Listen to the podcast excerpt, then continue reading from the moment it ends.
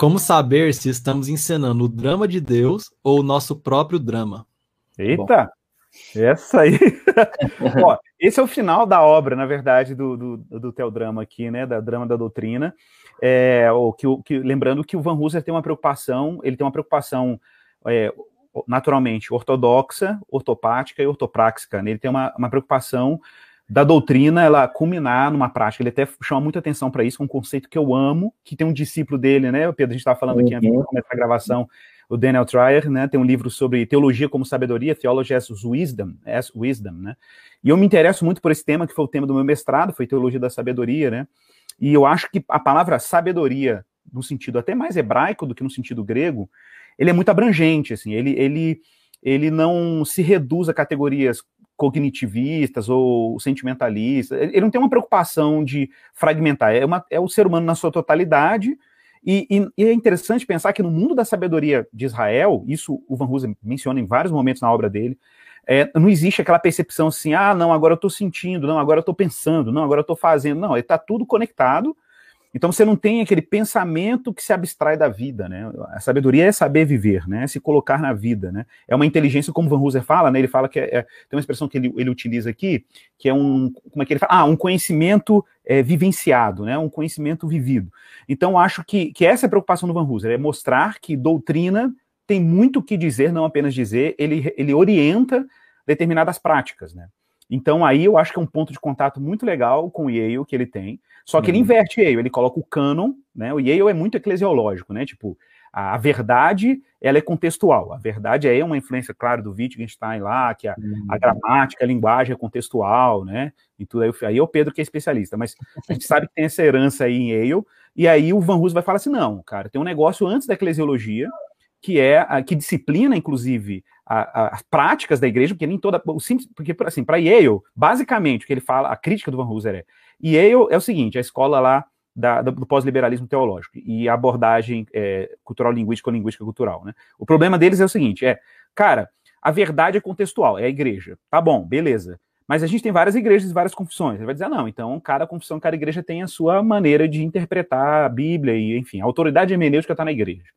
Aí, Putz, aí, claro, vamos com razão falar, cara, mas isso é um tipo de relativismo, né? Isso é um tipo de relativismo. Só que, claro, em vez de você colocar coisa no indivíduo, você coloca numa comunidade. Mas, mas a comunidade não erra, a igreja não pode errar, a igreja não erra quando ela interpreta a Bíblia, não tem um risco de erro, de inverdades, né? Aí o Van Hoosen fala, não, tem. Então, se tem, então tem alguma coisa que tem que disciplinar, inclusive a igreja, no modo dela interpretar as escrituras. Aí por isso que ele levanta essa questão do cânon, né? Que o cânon, a leitura canônica, ou seja, olhar para a escritura o tempo inteiro, vai disciplinando a igreja, isso no movimento né, meio dialético. Então a igreja é disciplinada na sua leitura bíblica, ela volta para a escritura, e, e, é um movimento dinâmico. Claro que é um movimento pneumatológico, né, é um movimento do espírito, ele valoriza muito essa coisa do espírito, ah, na linguagem do teodrama, como o, inclusive o agente é, que vai fazer a, a, a, doutrina virar performance na igreja. Isso, isso, gente, isso é uma linguagem típica do Van Hooser, tá? É porque ele é, ele é, teo, te, é teodramático, né? Então ele vai dizer o seguinte, cara, a performance, no sentido teatral, ela acontece sob inspiração do espírito, né? Ah, e aí, claro, ele vai fazer, usando essa analogia do teatro, vai falar muito sobre improviso, né, vai falar sobre adaptações contextuais, etc. Já para o final, então, ele combinando uh, esse movimento teodramático que vem de uma operação da trindade né, na igreja, a igreja como uma comunidade, que as pessoas estão re reunidas ao redor de Jesus, e aí tem toda essa linguagem que ele vai utilizando da teologia sistemática, dos dogmas, que é, é uma coisa maravilhosa do Van Hooser, que eu, eu acho o Van Hooser muito arquitetônico, assim, ele, ele, ele tem uma beleza muito bacana na forma como ele produz teologia, e aí no final ele vai falar sobre como que é, é ele vai falar sobre vocação, isso é muito legal. Ele vai falar sobre vocação e finalmente ele chega num ponto que eu acho que é impressionante assim nele, quando ele vai falar sobre catolicidade e aí ele vai dizer, cara, tem um negócio aqui importante, é o seguinte, todas as vezes que a doutrina ela é cativa de alguma particularidade, ela está sendo anticatólica. Então essa interpretação doutrinária está sendo anticatólica. Aí ele cita os exemplos. Teologias ah, tribalistas, ou seja, tribalizadas, teologias que são particularizadas. Por exemplo, teologia negra, teologia queer, né, e, e, assim por diante. Então ele fala que essas tentativas de transformar o, um discurso universal da, da, doutrina cristã, e que, claro, nasce do cânon, né, e ela, ela assume uma particularidade, é, ele fala, cara, tem um elemento aí que é anticatólico, isso aí não, não diz respeito à doutrina cristã quando você olha para ela numa perspectiva canônica, né? E, claro, numa perspectiva também da própria história do cristianismo, né?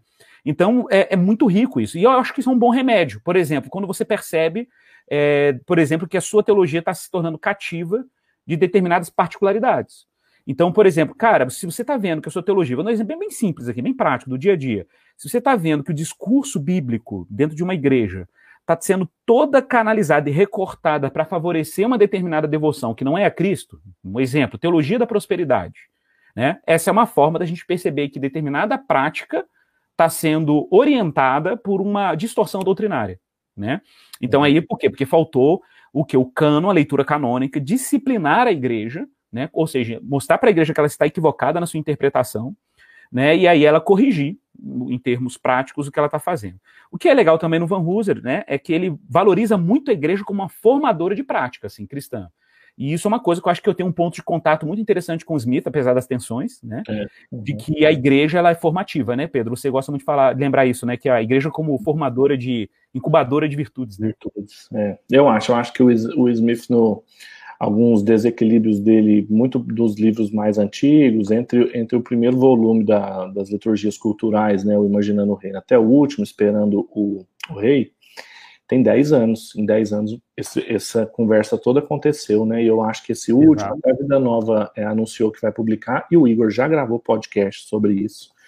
É, é, ele é muito mais equilibrado. Novamente, ele cita isso, inclusive, na nota de rodapé, fala: olha, eu, isso aqui eu fiz umas revisões, né? É, muito bom, muito bom. Legal.